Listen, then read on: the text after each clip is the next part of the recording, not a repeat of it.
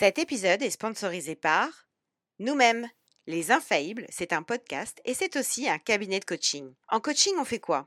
Nous accompagnons nos clients par le questionnement et le feedback pour que chacun place son énergie au bon endroit. En coaching individuel ou collectif, nous répondrons à votre demande avec une approche sur mesure, pragmatique et orientée solution. Notre offre phare s'appelle le programme Sixième Sens Managérial.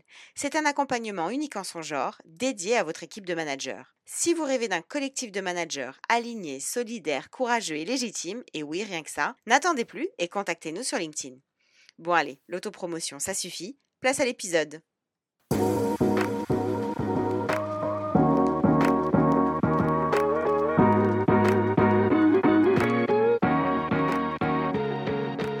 Bienvenue dans Les Infaillibles, le podcast des managers qui se racontent avec authenticité. Nous sommes Sandy Melamed et Estelle Zakarian. Anciennes managers dans la tech et le conseil et aujourd'hui coach en entreprise, nous nous sommes fixés pour mission de résoudre un problème majeur. Que les managers puissent être authentiques et arrêtent enfin d'endosser un costume qui est tout sauf confortable pour eux comme pour leurs équipes. Si comme nous vous pensez que manager est un job à part entière qui n'est pas toujours évident, ce podcast est fait pour vous. Être manager nécessite de se connaître et parfois de vivre des situations qui bousculent. C'est donc pour vous aider à y voir plus clair, mais aussi pour vous sentir moins seul, que dans chaque épisode, un manager vient partager sans langue de bois son expérience du management et ses conseils pratiques pour vous inspirer dans votre quotidien. Si vous aimez l'épisode qui va suivre, partagez-le et mettez-nous 5 étoiles sur Apple Podcast. Vous pouvez aussi nous ajouter dans vos favoris Deezer ou Spotify afin de faire connaître notre émission en lui permettant de remonter dans les classements. C'est un moyen simple et rapide de contribuer à notre mission. En attendant, installez-vous confortablement et c'est parti pour le témoignage du jour. Bonne écoute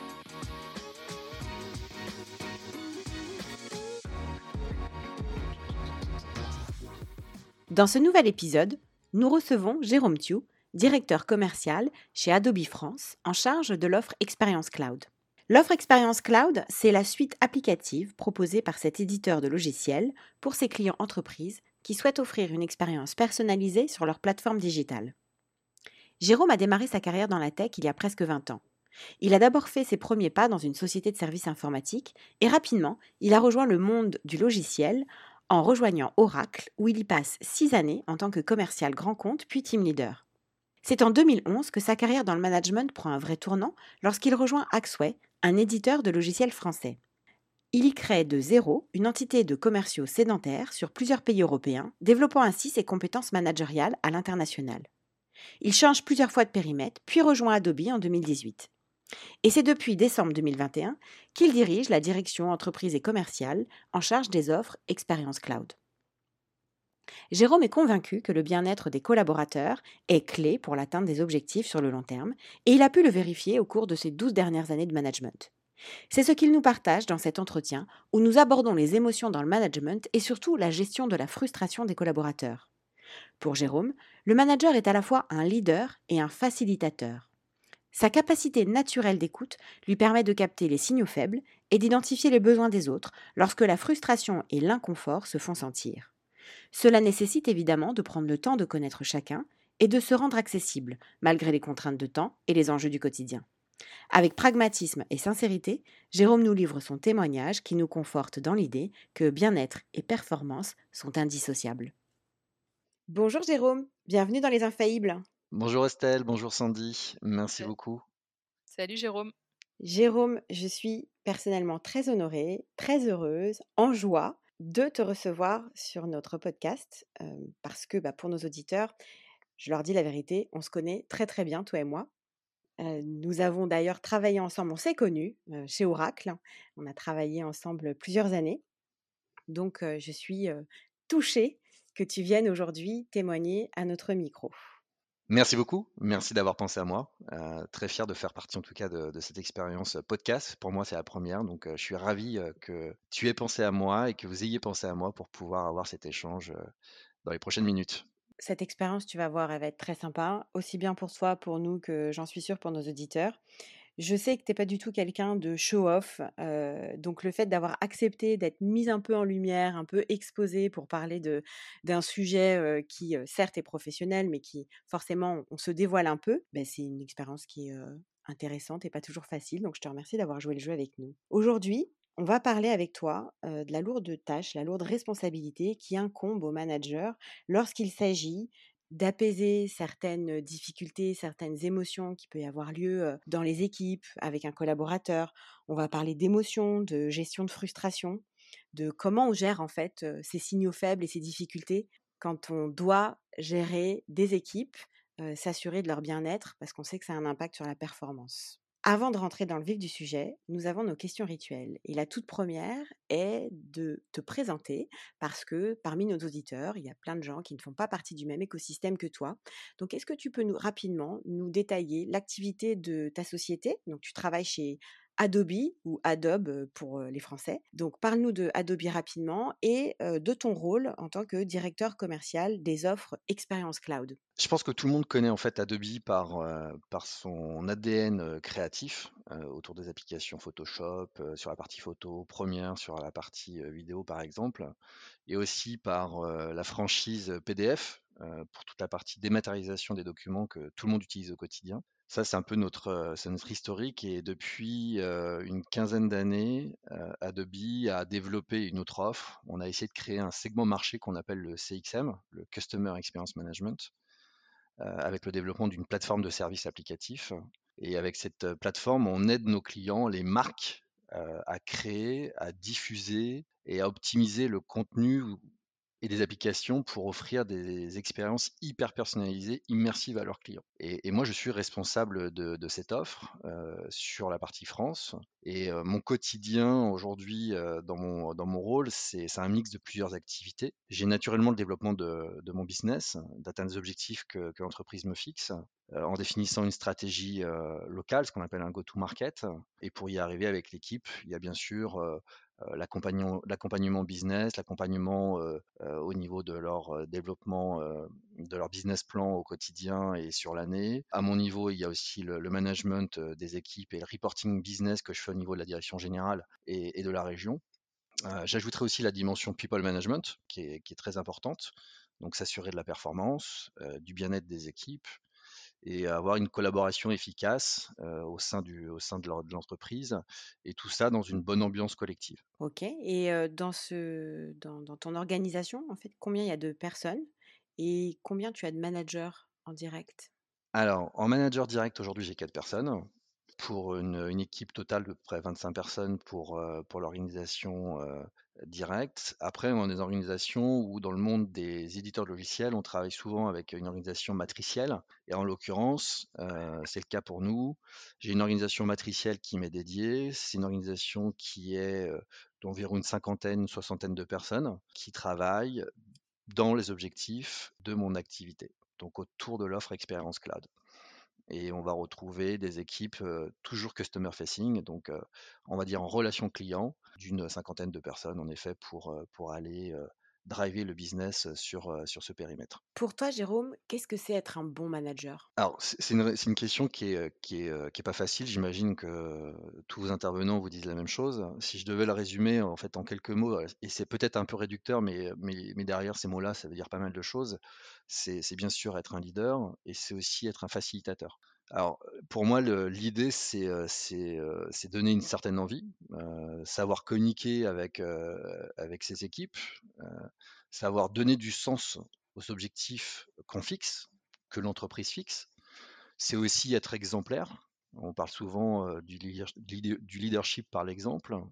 Donc, c'est être exemplaire dans sa manière de travailler ou encore assumer aussi ses décisions parce que la prise de décision des fois n'est pas facile.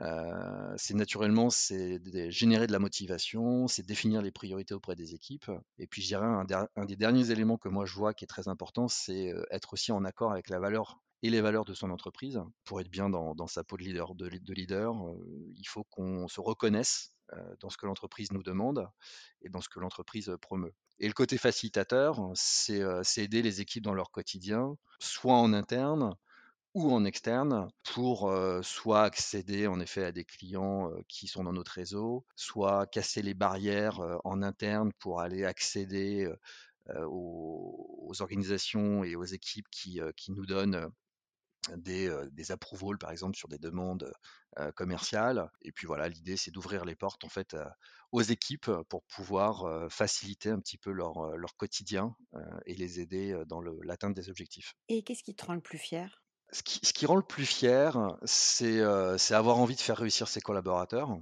tout cas, c'est euh, ça, c'est mon objectif, et, euh, et c'est la réussite des collaborateurs quand on arrive en effet à les emmener aux objectifs qu'on leur demande de faire en début d'année. donc, c'est apprécier le travail, c'est savoir faire avancer ses collaborateurs dans, l'objectif de l'entreprise. Et, ce qui est hyper ce qui donne beaucoup de fierté en tout cas à mon niveau, c'est de voir aussi mes équipes évoluer après les avoir recrutées et qui grandissent au sein de l'entreprise. On a plein d'exemples, moi j'ai plein d'exemples où en effet des personnes qu'on a recrutées sur des postes de, commerciaux, soit juniors, soit d'inside sales, soit sur des postes un petit peu différents et qui au, fur et à mesure de leur, de leur expérience au sein, de, au sein des entreprises, ils grandissent avec nous, on les fait évoluer, ils prennent plus de responsabilités et c'est là où au final on s'aperçoit que la collaboration se passe bien, ils sont dans la réussite et que bah, au final tout le monde est heureux parce que tout le monde va dans le même sens et tout le monde grandit. Alors Jérôme, je te propose maintenant de mmh, rentrer dans le vif du sujet, c'est-à-dire le sujet que tu as choisi, la gestion des émotions de ses collaborateurs et plus spécifiquement la gestion de la frustration, puisque la frustration est une émotion. Pourquoi tu as eu envie de mmh, d'échanger avec nous sur ce sujet? Pour plein de bonnes raisons. je dirais pour, pour un peu, c'est mon histoire personnelle d'une certaine façon et je vais revenir dessus. Et puis parce que je m'aperçois aussi que la frustration ou la colère ou le stress, peu importe les émotions qu'il y a derrière tout ça, ça impacte, on va dire, les résultats, ça impacte les performances et ça impacte aussi le bien-être des équipes et, l'équilibre qu'on recherche au final dans l'entreprise. si je reviens un petit peu sur mon expérience pro, plus précisément ma première expérience, j'étais, j'étais jeune, je commençais, je sortais d'école, et je me suis aperçu que, et ça je ne m'en suis pas aperçu à ce moment-là, mais je m'en suis aperçu en grandissant et en vieillissant, que pendant cette première expérience, j'étais, je partageais pas du tout mes sentiments, je partageais pas du tout mon état et mes humeurs, je me découvrais pas. je, voulais me montrer infaillible, sans, reprendre jeu de mots avec le nom de votre podcast, mais c'est un petit peu, en tout cas, l'image que je voulais rendre, en tout cas, auprès de, auprès de cette entreprise. J'avais peut-être un manque de maturité, il y a peut-être un manque de confiance. J'avais rien à cacher, mais en tout cas, c'était pas, c'était pas dans ma nature, c'était pas dans la culture de la boîte de, de travailler dans un, dans un contexte où on partageait ses émotions ou ses, ses, problèmes, etc. Et au fur et à mesure que j'ai grandi en changeant de société, je me suis aperçu que de se connaître, partager ses sentiments, partager ses craintes, les, les je ne sais pas, je ne comprends pas, font grandir énormément. Ton manager t'appréhende différemment, toi tu, tu appréhendes aussi mieux ce que l'entreprise recherche. Et puis, bah, quand tu passes manager, besoin de comprendre comment vont les équipes, ce qu'ils vivent au quotidien, que ce soit pro ou perso, identifier les signaux faibles qu'on évoquait ou que tu as évoqué tout à l'heure Estelle, sur, que ça, peut être sur les humeurs, sur le comportement, bah, impacte beaucoup en fait les performances des équipes. Et ça, c'est hyper important et je sais que c'est quelque chose sur lequel j'ai beaucoup travaillé personnellement et en tant que manager pour au final avoir une relation empathique, ouverte. J'ai l'impression, en tout cas j'ai cette impression qu'on peut, qu'on peut tout me dire en tant que manager et j'essaye d'avoir aussi cette relation bilatérale avec mon management, d'être aussi capable de dire quand ça va, quand ça va pas. Toujours dans un environnement constructif, naturellement. C'est aussi, aussi ça la gestion, la gestion des émotions, c'est de pouvoir tout se dire, mais dans une logique constructive et développée. Et voilà, c'est un petit peu, je dirais, c'est un peu mon histoire, et c'est pour ça que je pense que c'est hyper important dans le management d'avoir cette vision sur sur les émotions, et sur la frustration des équipes, sur le stress qu'ils peuvent avoir et qu'ils peuvent ressentir. Et quand tu dis que tu as beaucoup travaillé justement pour apprendre à te dévoiler auprès de tes équipes ou de tes boss, est-ce que tu peux nous préciser ce que tu as, as fait exactement? Je pense qu'il y a, deux choses. Il y a un côté naturel qui se fait en grandissant, en vieillissant, en changeant d'entreprise aussi avec les valeurs que les entreprises t'inculquent d'une certaine façon. donc les formations qu'on peut te faire sur, sur la bienveillance, sur le bien-être des, des, employés au sein de l'entreprise, encore plus depuis trois ans avec cette, accélération qu'on connaît. Il y a eu aussi, bah, je dirais, des formations qui m'ont fait prendre conscience à un moment ou à un autre que bah, il y avait des interactions interpersonnelles qui pouvaient être liées à, un certain comportement, que ce soit sous forme de stress, sous, chez ton manager ou dans tes équipes. je pense en l'occurrence à une formation que j'ai faite il y a quelques années que j'ai trouvé top, qui était le PCM, donc Process Communication Model, qui, qui est une formation qui, qui te permet de d'identifier en fait sous une base de six profils les personnalités de, des gens avec qui tu travailles pour en fait interagir avec eux. Et c'est vrai que dans ma situation personnelle, ProcessCom m'avait énormément aidé à l'époque à mieux interagir avec mon manager. J'avais un manager qui était qui était, qui était, qui était brillant, qui m'a beaucoup apporté, techniquement parlant, méthodologiquement parlant, mais qui était très compliqué à manœuvrer dans le sens où comment j'interagis avec elle, est-ce que c'est le bon moment? Et les interactions étaient toujours très très compliquées.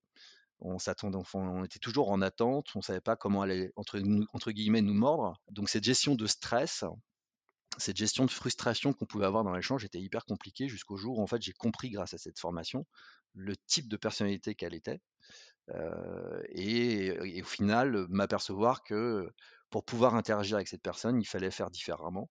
Et ce qui m'a permis au final de, un, de me déculpabiliser aussi sur ma façon d'être, parce que je pensais qu'il y avait il y avait un acharnement sur moi à ce moment-là, ce qui n'était pas le cas, je pense, qui était plus au final, en effet, une personnalité qu'il fallait traiter et qu'il fallait savoir s'interfacer.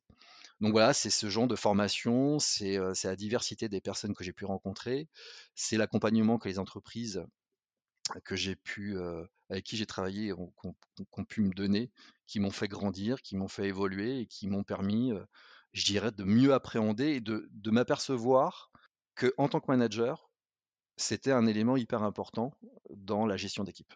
Donc là, si je comprends bien, grâce à ton expérience, grâce aux différentes formations que tu as pu faire dans certaines des entreprises par lesquelles tu es passé, tu as pu balayer cette fausse croyance selon laquelle les émotions n'ont pas leur place en entreprise? Je, pense que c'est même devenu aujourd'hui un must-have, c'est une nécessité. Je, pense qu'il y, a les objectifs que l'entreprise nous donne.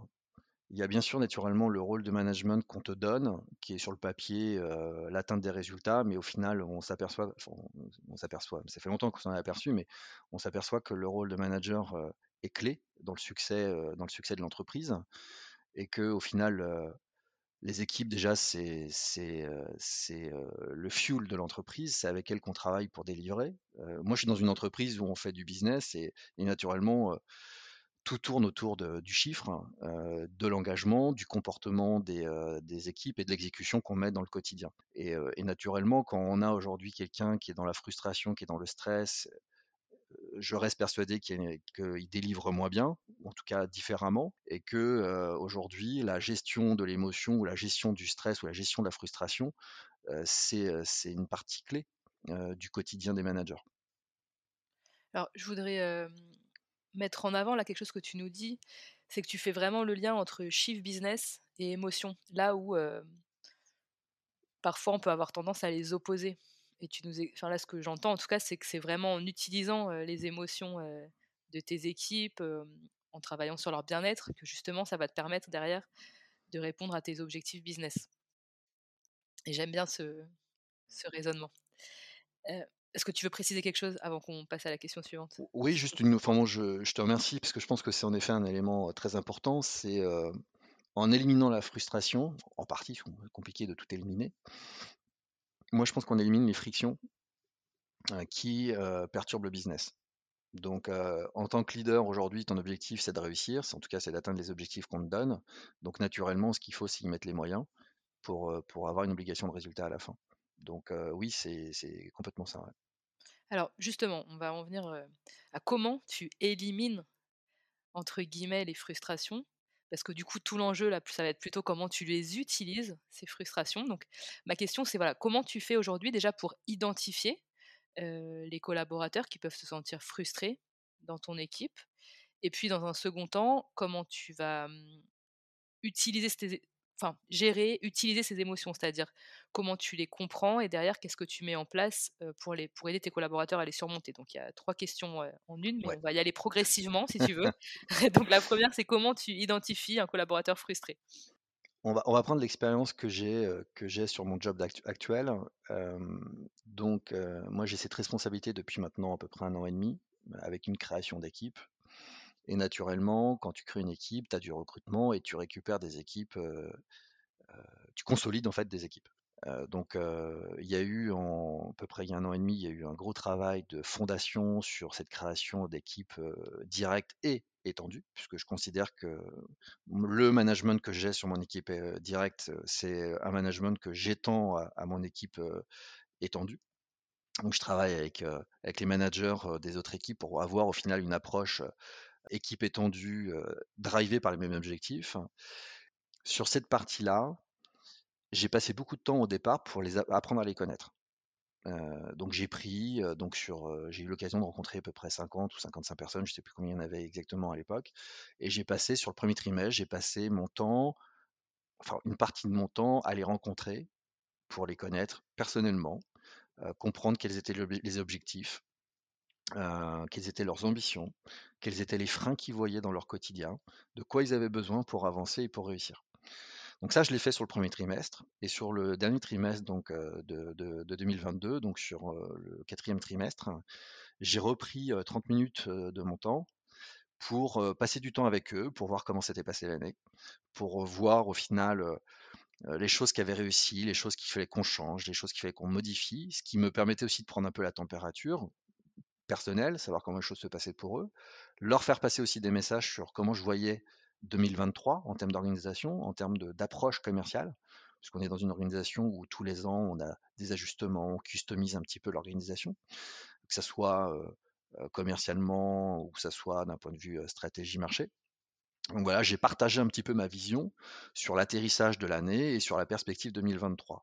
Et en fait, pendant ces échanges, en début d'année ou pendant sur, le dernier trimestre et sur les autres trimestres, j'ai pas eu de, de situation d'échange individuel comme ça, mais au final, je suis toujours dispo pour les équipes, que ce soit pro, perso, on vient me voir quand, il y a besoin. Moi, j'essaye d'avoir une humeur égale au quotidien, justement, pour, pour avoir ce côté aussi très ouvert à l'échange. Et en fait, pendant ces échanges du premier et du dernier trimestre, ce qui, ressort, c'est bah, les signaux faibles sur, sur de la frustration, sur des personnes qui sont énervées par certains éléments. Et là, ce qu'on essaye de faire, ou ce que j'essaye de faire, c'est naturellement de les écouter, c'est de comprendre, c'est de c'est d'entendre ce qu'ils disent, c'est d'essayer de les rassurer, c'est d'essayer de, aussi de donner des, des, des exemples de, de situations où on était dans, dans les mêmes problématiques, mais qu'on a réussi à s'en sortir en faisant ceci, cela. Donc, c'est de leur donner un petit peu, je dirais, un effet miroir de ce qu'ils peuvent vivre, mais en y, en trouvant, des, en y trouvant des solutions. L'idée, c'est aussi de leur apporter des ressources complémentaires. C'est aussi peut-être après d'accompagner le manager direct de cette personne-là dans une approche de coaching différemment.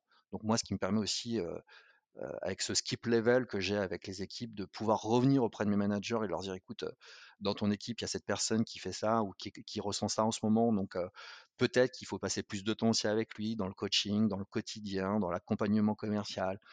voilà, c'est des éléments qu'on, moi, qui me permet de, mieux manager au final une vision globale de, de l'équipe et leur apporter les moyens, les ressources, peut-être leur, leur proposer des formations aussi que ce soit des formations soit techniques, soit sur du soft skills. Moi, je suis très, très orienté sur le développement du, soft skills, parce qu'aujourd'hui, dans beaucoup d'entreprises, on est très hard skills. Et, l'idée, c'est d'avoir cette capacité, je sais pas, formation de, pour présenter ou parler en public, euh, ou gestion de son emploi du temps, parce qu'il y en a qui ont quand même quelques difficultés des fois à gérer euh, leur agenda. Voilà, c'est ce, type de formation, ce type d'accompagnement, ce type de feedback. Euh, et, moi, je suis persuadé que le feedback is a gift, pour reprendre un terme anglais.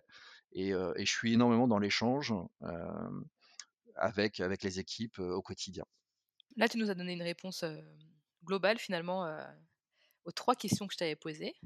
ce que je te propose, c'est qu'on redécoupe tout ça et qu'on retourne déjà sur l'identification. Comment toi, tu identifies les collaborateurs qui sont frustrés? Alors, moi, ce que je comprends là dans ce que tu dis, c'est que ça passe par une étape très importante de connaissance de tes collaborateurs, même avant qu'ils aient des frustrations. et ça, c'est, enfin, on a beaucoup, des, beaucoup de nos invités hein, qui reviennent sur l'importance de connaître ces équipes. Donc là, tu effectivement, tu, tu remets cela en avant. Moi, j'avais une question par rapport à ça. Tu dis, j'ai passé mon temps, et puis tu t'es repris, tu dis, j'ai passé mon temps, enfin, j'ai passé une partie de mon temps, mais il y a une vraie question hein, derrière ça. C'est comment toi, par rapport au poste que tu occupes et à tes responsabilités, comment déjà tu as trouvé le temps pour voir non seulement tes directs, si j'ai bien compris, mais mmh aussi l'ensemble de, tes équipes? C'est une question de priorité. Donc, tu fais la place qu'il faut dans l'agenda pour pouvoir en effet avoir ces échanges. Donc, donc tu élimines certains éléments où tu fais du stretch.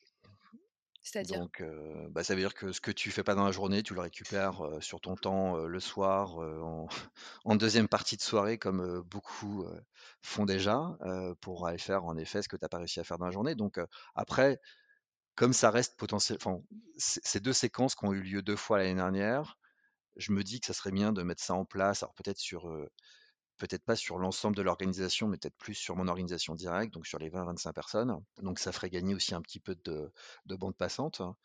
Mais oui, c'est une question de priorité. Donc je priorise cet aspect-là dans mon agenda à ces moments de l'année. Je voulais aussi revenir sur un type de réunion que tu organises, hein, puisque c'est le skip level meeting. On en a déjà parlé dans le tout premier épisode qu'on a fait avec Nandi Dosu. Mais je remets une petite couche là pour ceux qui n'auraient pas écouté le premier épisode. Donc là, tu fais bien ces entretiens avec donc, tes reports directs, mais aussi avec tes N-2, voire tes N-3. Comment ils le vivent, tes N-1 Que tu ailles rencontrer directement leur, leurs équipes? Alors déjà, je, leur fais le fais toujours en leur demandant leur accord en leur disant écoutez voilà par rapport à, par rapport à ce qu'on est en train de mettre en place est-ce que est-ce que vous êtes ok? Est-ce que vous êtes d'accord que je puisse aller en effet solliciter un échange avec vos équipes directes? Jusqu'à maintenant, j'ai jamais eu de no-go. Donc les équipes sont plutôt toujours preneurs, en tout cas preneuses. donc sur cet aspect-là, il n'y a pas de point de blocage. Donc, et ce qui permet à un moment ou à un autre aussi d'avoir une vision un peu plus globale. quant à ton manager qui vient de voir en disant tiens j'ai telle personne dans l'équipe qui est, qui est pas bien en ce moment, le fait de l'avoir déjà rencontré, de le connaître, bah, ça te permet d'avoir aussi peut-être un échange plus constructif avec des feedbacks qui seraient différents si tu ne le connaissais pas. Moi, je pars d'une logique que j'ai encore la chance d'avoir une organisation directe de 25 personnes, une organisation étendue à peu près d'une cinquantaine, soixantaine de personnes, on se connaît tous. je ne les connais pas tous personnellement, à savoir combien d'enfants ils ont, etc. Mais globalement, je les connais tous. Et, le fait de pouvoir partager ça avec, avec l'équipe de management de l'organisation, bah, ça nous permet d'avoir une vision en fait très opérationnelle de comment les choses se passent, de ce qu'on devrait changer aussi, de ce qu'on devrait mettre en place. Donc au final, tout est bénéfique. En tout cas, pour l'instant, on n'y voit que du positif. Donc une fois que tu es passé par cette étape de connaissance, comment ça se passe? En général, c'est plutôt tes collaborateurs qui viennent te parler de leur frustration, c'est toi qui sens qu'il y a un truc qui cloche, ou alors tes managers qui te remontent le point? Et qu'est-ce qui se passe à ce moment-là? Comment tu gères? Je me permets de compléter d'ailleurs, parce que tu disais comment, comment tu, tu ressens ça, tu parlais de signaux faibles. Donc, c'est quoi les signaux faibles? Après, c'est une histoire de, personnalité, c'est une histoire de personne. Tu as ceux qu'on connaît qui sont très extravagants, qu'on ne voit plus pour, à un certain moment parce qu'ils sont la tête sous l'eau, parce que parce qu'on sent qu'ils ont le visage fermé. Enfin, c'est des choses qu'on reconnaît assez, on va dire, visuellement. Et là, on peut en effet très vite imaginer qu'il y a quelque chose qui perturbe. Soit ils ont la tête sous l'eau, donc ils ont une problématique de bande passante et de gestion de temps, donc gestion des priorités. Soit en effet, on les voit plus, c'est-à-dire qu'ils viennent de moins en moins au bureau. Donc là, potentiellement, on a une problématique différente. Et c'est là où globalement les signaux faibles, il faut les activer, il faut aller les enclencher, il faut aller en tout cas qualifier. Donc soit en effet c'est le manager qui, qui c'est son manager qui va prendre le relais, qui va discuter avec eux, ou alors, moi, en fonction des personnes, je peux aller aussi discuter avec eux, soit autour d'un café, soit autour d'un déjeuner, pour essayer d'appréhender un petit peu la situation.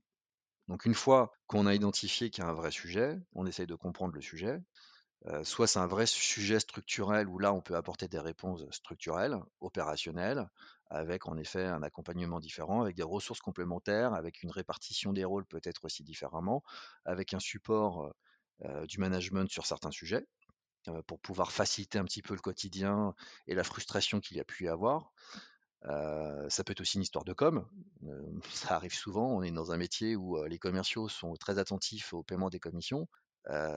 bon, bah voilà, ça peut être un sujet qu'il faut qu'on traite. Donc par défaut, c'est là où il y a le rôle de facilitateur que j'évoquais au départ, qui va aller en fait pinguer le patron de comp, donc compensation globale, pour aller en effet essayer de régler la situation et au final avoir le paiement qui va bien au bon moment.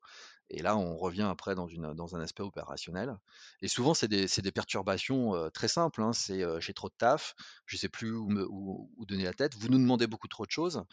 On est dans une, entreprise qui, qui, est, qui est à l'américaine, donc qui est drivée par des process. à mon niveau, et je l'évoquais encore cette semaine à, à, ma DG, à ma boss, où je lui disais je, prends la responsabilité d'alléger un petit peu les demandes en ce moment parce que je sens que c'est très chargé et que ça peut exploser. On est en début d'année, donc en début d'année, dans notre métier, on a préparation des business plans, préparation de la stratégie qu'on veut mettre en place, on doit aligner les équipes, on doit fournir une prestation de présentation. en parallèle, on est sur la fin du premier trimestre bientôt, donc on doit commencer à sortir du chiffre. Il y a de la montée en compétences qui est des, des, commerciaux qui ont des nouvelles responsabilités. Donc, donc il y a un ensemble de choses. Il y a de la formation en plus.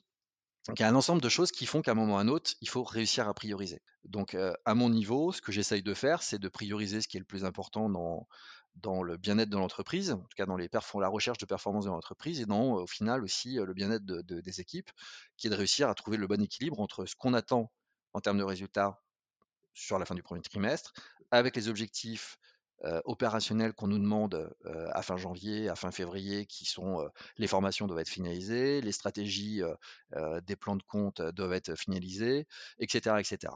Donc, à mon niveau, avec mes managers, ce qu'on décide, c'est d'essayer à un moment d'alléger en effet les demandes corporate pour pouvoir au final lisser un petit peu la charge de travail et un petit peu, je dirais, redonner de la bande passante, peut-être moins de stress aussi aux équipes pour qu'elles arrivent à sortir la tête du guidon et revenir un petit peu sur, sur, un, sur un rythme où on arrive à retrouver du souffle, donner l'énergie et ne plus être sous l'eau tel qu'on peut le vivre par moment sur certaines périodes de l'année. Tu vas comprendre les raisons de l'insatisfaction de tes collaborateurs, puisque derrière une, une émotion dite négative, parce qu'avec Estelle, on aime bien dire qu'une émotion n'est ni négative ni positive, mais c'est juste un message.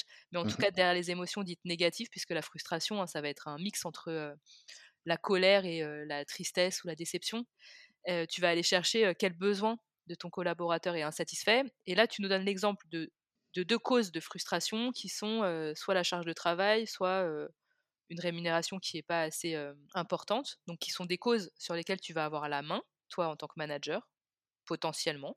Est-ce qu'il y a d'autres causes que tu identifies qui génèrent de la frustration chez tes collaborateurs?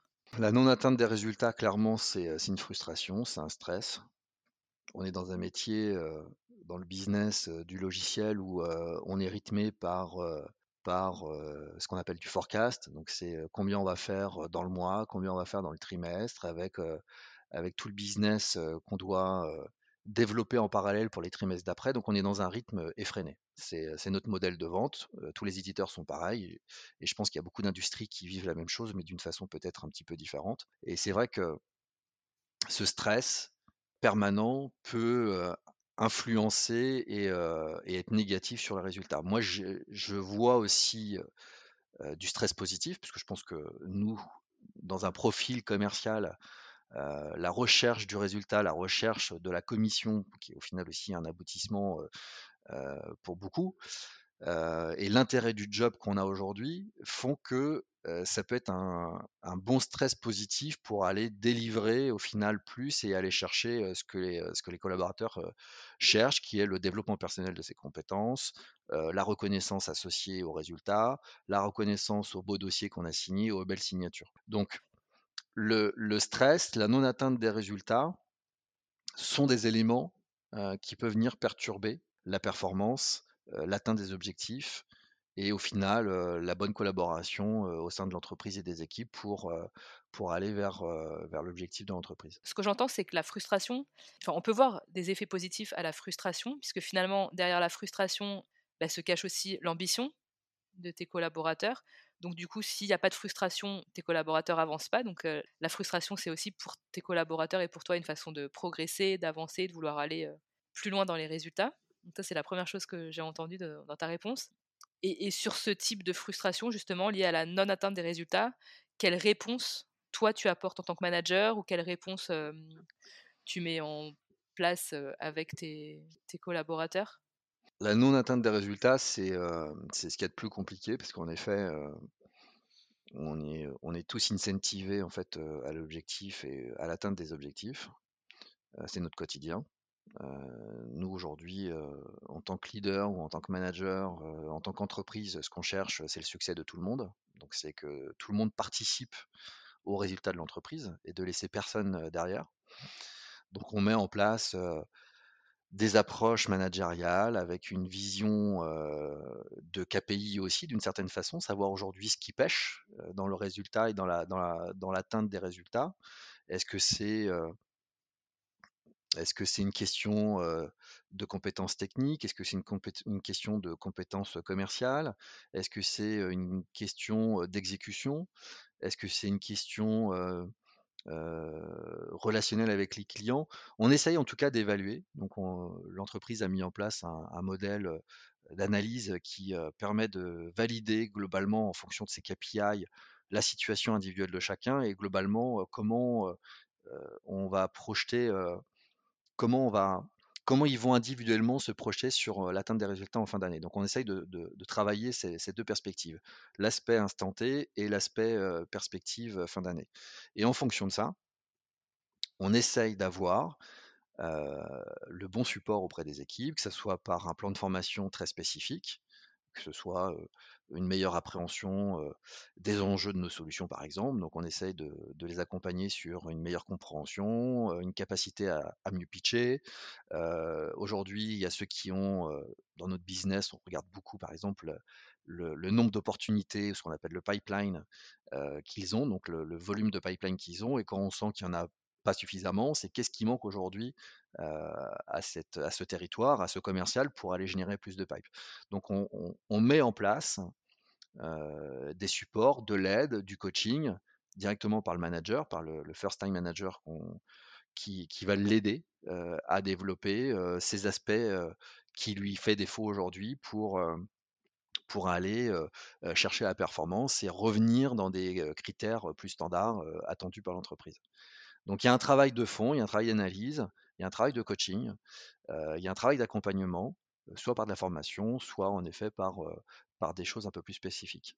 Donc là, dans les différents exemples que tu nous donnes, j'ai l'impression que tu as quand même la main en tant que manager pour accompagner ton collaborateur à surmonter sa frustration. Est-ce qu'il t'arrive aussi d'avoir des frustrations qui ne sont pas de ton ressort, c'est-à-dire sur lesquelles t'as pas la main et que ce soit des frustrations qui sont liées à la vie perso ou à des motivations sur lesquelles tu n'as pas de levier en fait? Alors oui, ça arrive. Quand c'est professionnel, à un moment ou à un autre, par l'expérience et par... moi, ça va faire cinq ans que je suis chez, chez Adobe, donc je commence à bien connaître l'entreprise naturellement. Donc il y a certaines choses sur lesquelles je peux activer et certaines choses sur lesquelles on ne peut pas activer. Comment tu gères quand tu peux pas activer?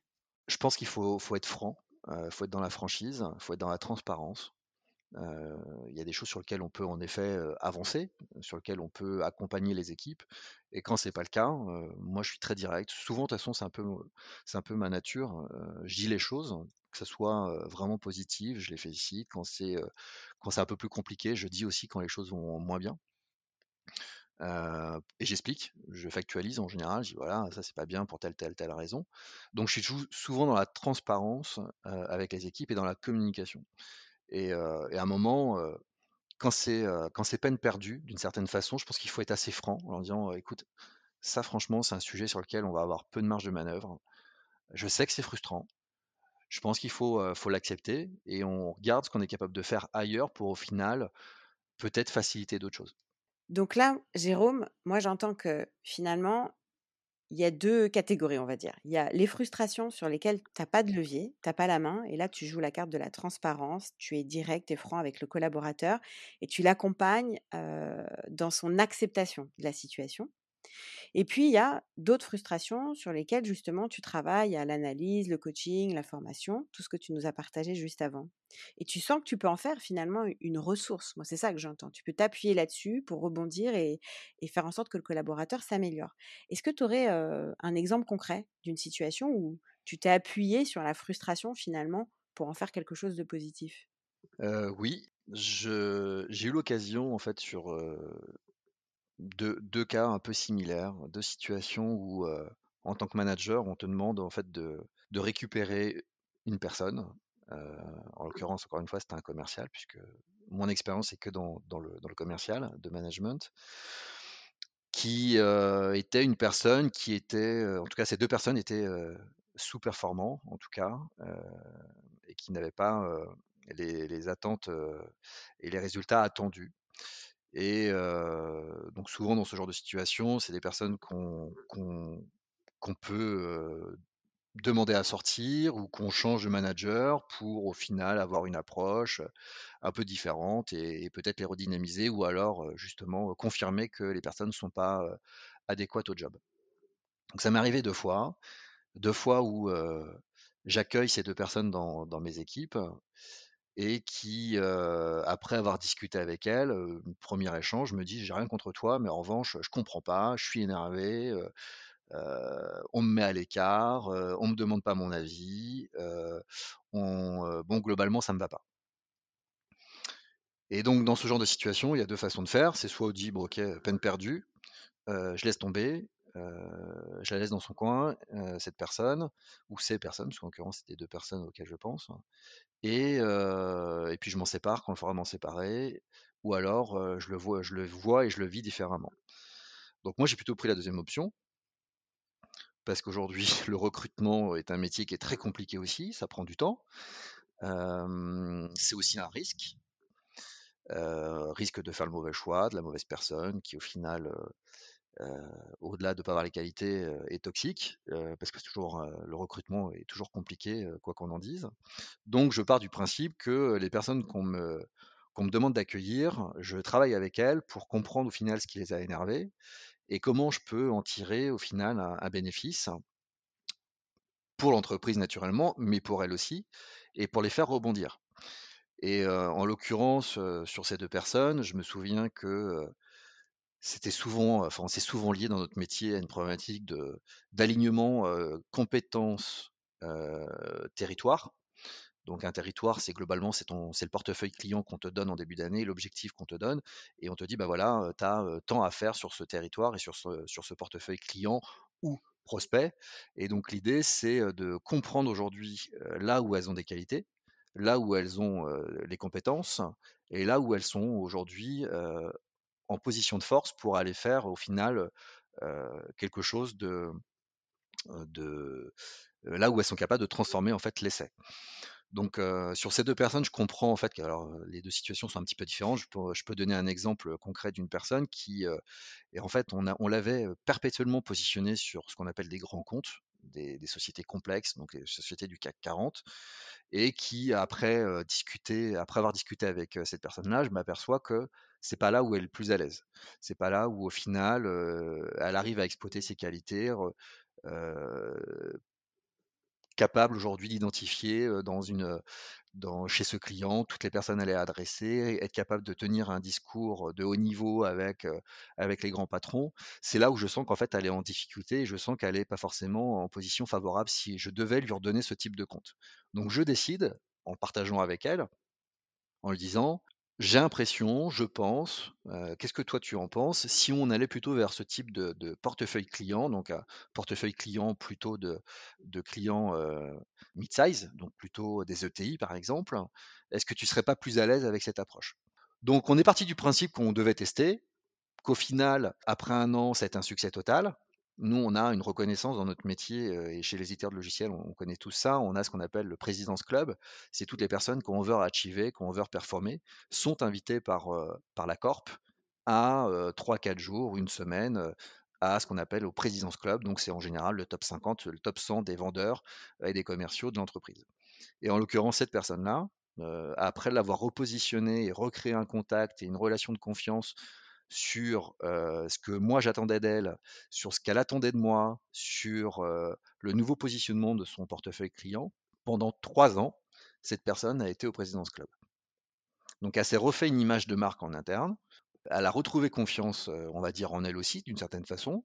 elle a retrouvé au final un équilibre aussi, plaisir dans son quotidien. Personnellement, en plus, ça s'était bien passé avec elle. Donc au final, une collaboration plutôt active et plutôt intéressante. Donc voilà, donc je pense que quand on arrive un petit peu à bien qualifier les problématiques de cette frustration, de ce qui a vraiment bloqué ou de ce qui bloque, et qu'est-ce qu'il faudrait faire pour réussir à capitaliser sur les qualités des collaborateurs, au final, ben, je pense que c'est une bonne méthode pour aller chercher le succès, transformer cette frustration en succès, transformer cette, cette émotion en positif, et au final, tout le monde est gagnant, l'entreprise est gagnant, moi je suis gagnant, et naturellement, cette personne est gagnante. J'adore ton exemple, Jérôme. Je voudrais revenir sur deux messages qui me paraissent importants. Alors, j'adore ton pragmatisme sur le recrutement effectivement, recruter, ça prend du temps, ça coûte cher et en plus on peut se planter. Donc je trouve ça vraiment intéressant le fait que tu, tu travailles vraiment sur la motivation de tes collaborateurs avant de les, laisser partir ou de leur demander de partir. Ça c'était le premier point sur lequel j'avais envie de rebondir. Et puis la deuxième chose, c'est que je trouve qu'à vraiment à travers cet exemple, on voit que l'émotion finalement n'est ni bonne ni mauvaise, mais c'est un message et que derrière c'est hyper intéressant de comprendre quel besoin, quel besoin profond se cache derrière l'émotion d'un collaborateur pour ensuite pouvoir y répondre. Donc voilà, je trouve que vraiment dans cet exemple, on voit que l'émotion peut, pour le manager, être une vraie ressource. Et, tu vois, souvent en tant que manager, on peut avoir peur de ses propres émotions ou des émotions de ses collaborateurs. Et ce que je trouve intéressant là, c'est vraiment, on voit que toi, en tant que manager, tu te sers de l'émotion pour faire évoluer, pour faire progresser collaborateur? Oui, dans ce que j'entends là dans votre échange, Sandy et Jérôme, c'est le fait de se dire on peut capitaliser sur des forces qui sont présentes dans l'entreprise. Mais il faut y passer un peu de temps pour les identifier et accompagner les collaborateurs à les exploiter au mieux, plutôt que d'aller recruter à l'extérieur. C'est bien d'aller recruter à l'extérieur, évidemment, mais avant de se dire on va se séparer de quelqu'un pour aller recruter, déjà prenons le temps d'identifier comment on peut mieux capitaliser sur les collaborateurs déjà présents. Tu as un mmh. exemple concret là-dessus? Oui, j'arrive dans une, dans une entreprise pour prendre un rôle de manager, pour créer une équipe, entre autres, qui était, qui était en début de construction. On me demande de créer en fait une nouvelle équipe commerciale. Et j'ai une des personnes et j'ai un des leaders de l'entreprise qui me dit, bon, cette personne-là, globalement, il faut s'en séparer. Et bon, je la connaissais pas, donc j'avais aucun avis sur cette personne. Et, je leur dis en fait pourquoi? Manque de performance, manque de résultats, ok. En termes d'engagement, écoute, oui, c'est quelqu'un qui est plutôt, plutôt bien engagé, plutôt bien, bien intégré dans l'équipe. J'ai ok. Donc dans ces cas-là, j'ai besoin de deux trimestres pour l'évaluer. Et si dans deux trimestres, je considère qu'en effet, il n'y a pas le bon comportement, il n'y a pas les bonnes qualités, les bonnes compétences, je m'en séparerai. Mais si vous vouliez vous en séparer, il fallait le faire avant que j'arrive. Maintenant que je suis arrivé, vous me laissez deux trimestres.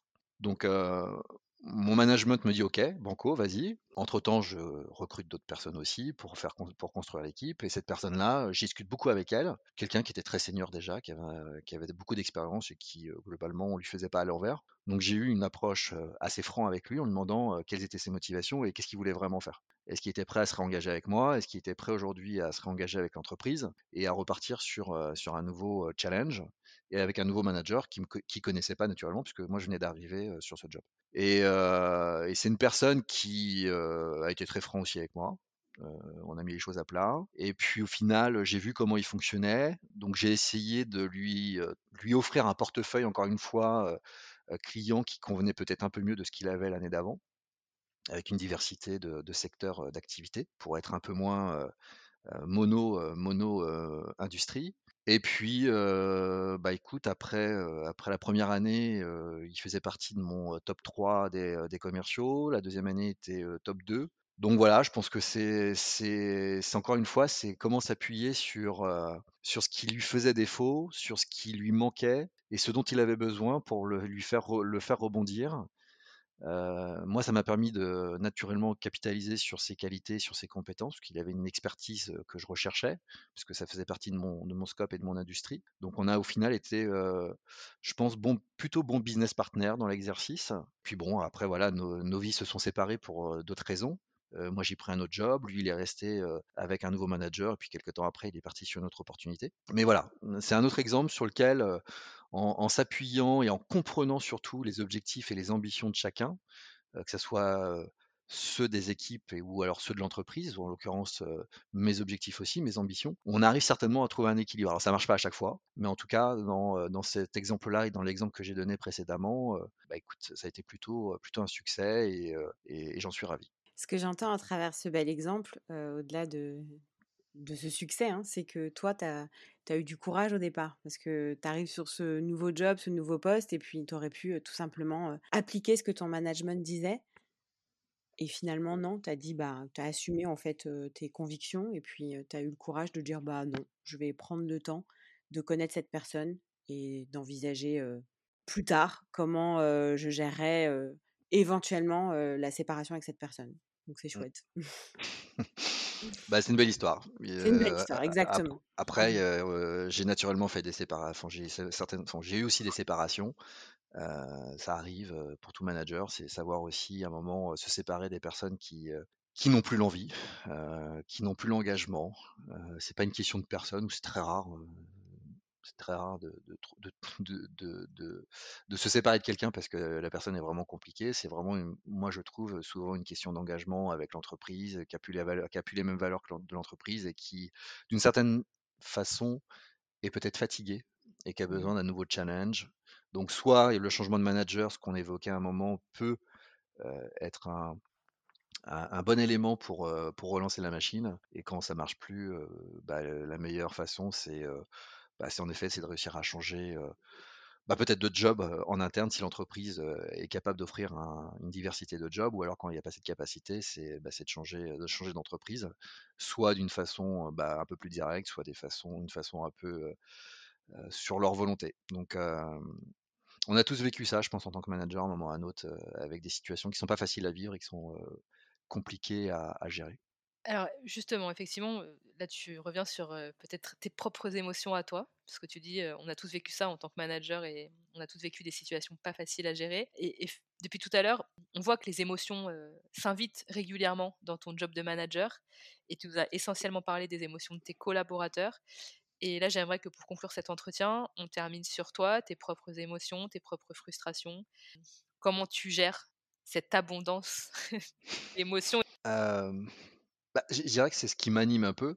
Heu, pour moi, le le rôle de manager, heu, ou de leader, heu, en tout cas, quand tu es responsable d'une équipe, il y a cette, vie collective, cette vie, et cette animation d'équipe et moi, je me nourris de tout ça, en fait. Je me nourris, des échanges.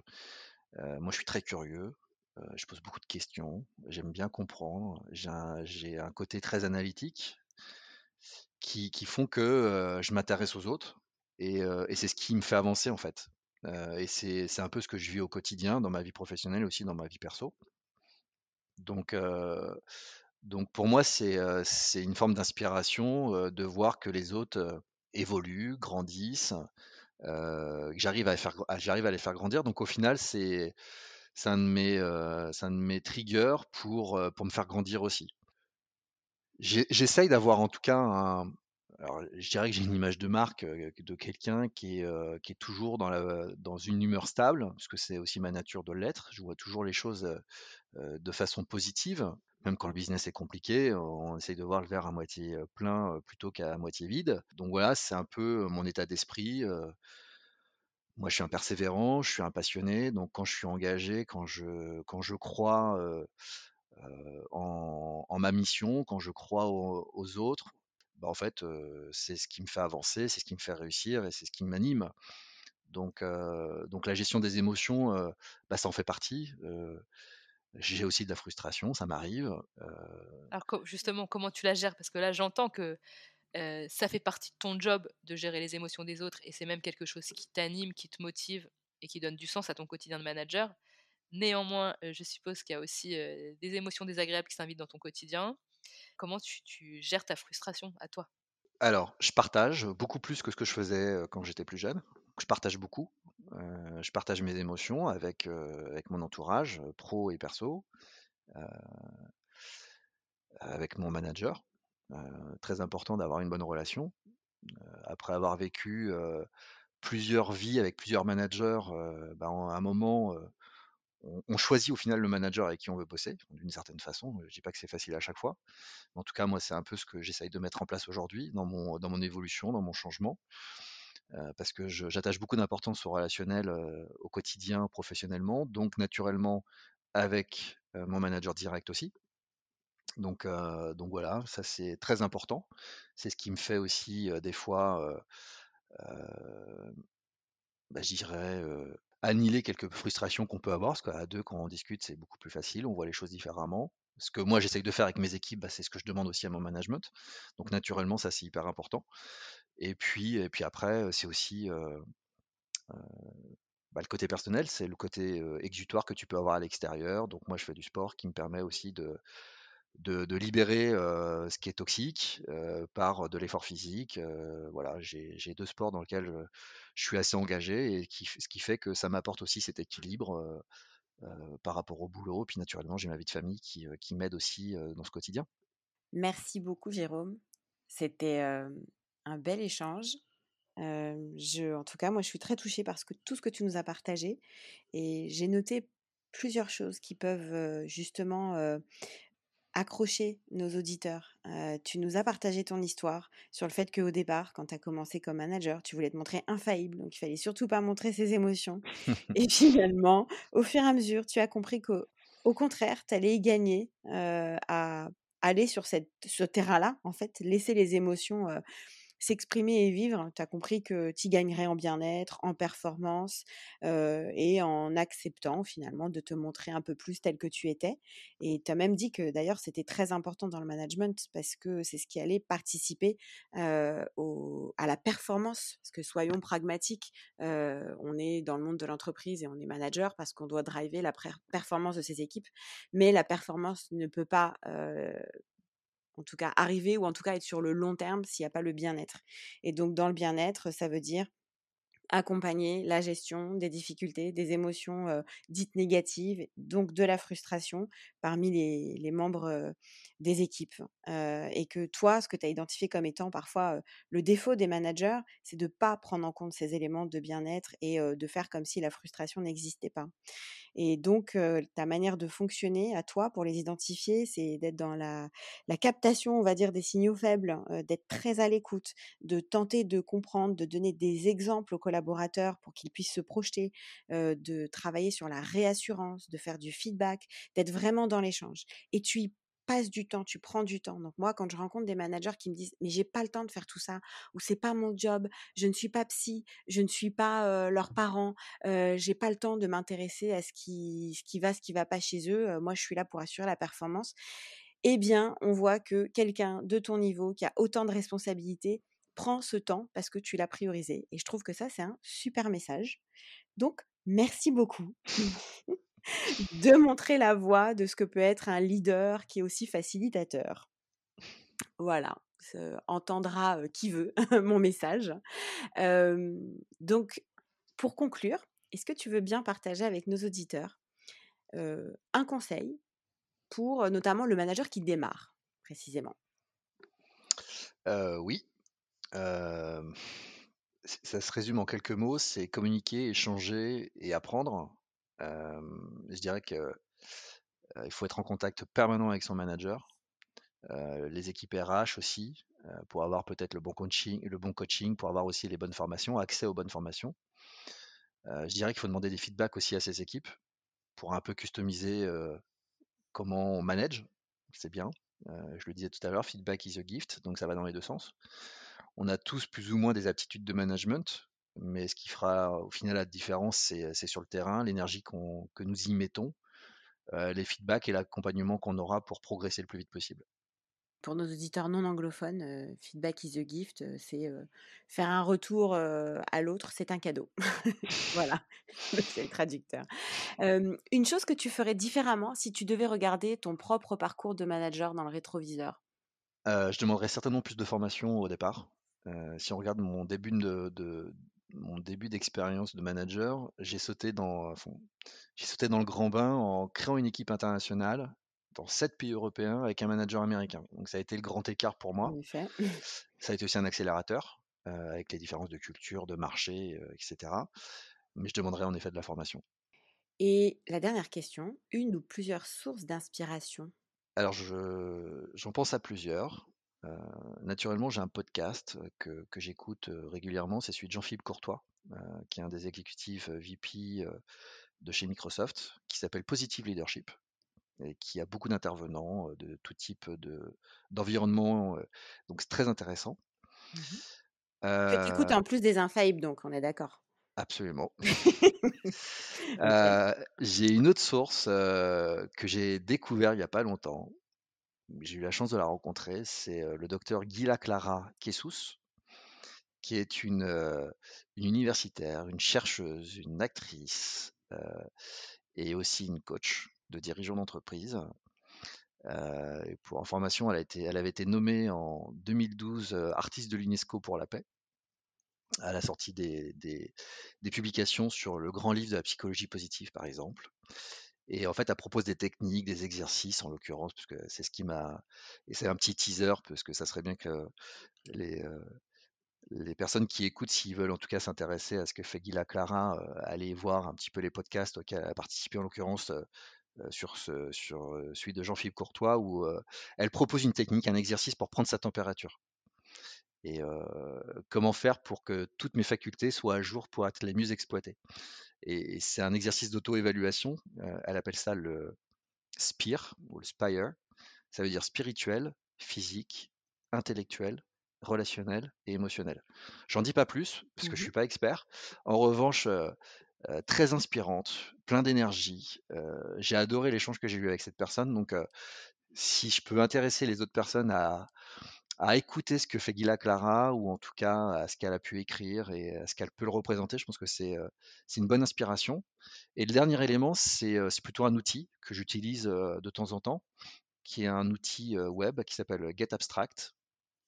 Et GetAbstract, c'est je crois, 25 000 résumés de livres. Donc pour les personnes qui ont un emploi du temps débordant et que vous voulez lire des livres sur des sujets autour de la, du management, du leadership, du, de la psychologie par exemple, gestion des émotions, et ben GetAbstract permet d'avoir des accès à des résumés relativement bien faits et qui nous font gagner du temps. Alors certes, c'est condensé, c'est pas un livre complet, mais moi je l'utilise aussi ponctuellement pour m'enrichir et en gagnant du temps à côté ce qui ne m'étonne pas étant donné ta curiosité que tu évoquais tout à l'heure. Et c'est très chouette. Merci mille fois, Jérôme. encore une fois, très honorée, très touchée. Et petit coucou à toutes les personnes qui nous connaissent tous les deux. je suis sûre qu'ils prendront beaucoup de plaisir à t'écouter dans ce podcast. Merci à vous deux. Merci pour, pour le temps que vous m'avez consacré et, et puis d'avoir pensé encore une fois à moi. C'était une belle première expérience de podcast et un grand merci à vous deux. Merci beaucoup Jérôme. À bientôt. Au revoir. À très bientôt. Cet épisode vous a plu? À vous de jouer maintenant. Pour cela, rien de plus simple. Ajoutez-nous dans Apple Podcasts, Deezer ou Spotify dans vos émissions préférées. Mettez-nous un like ou un commentaire sur les réseaux sociaux. Et surtout, si vous voulez une équipe de managers au top dans votre boîte, demandez à votre RH de nous appeler et partagez notre épisode avec vos collègues. À bientôt sur les Infaillibles.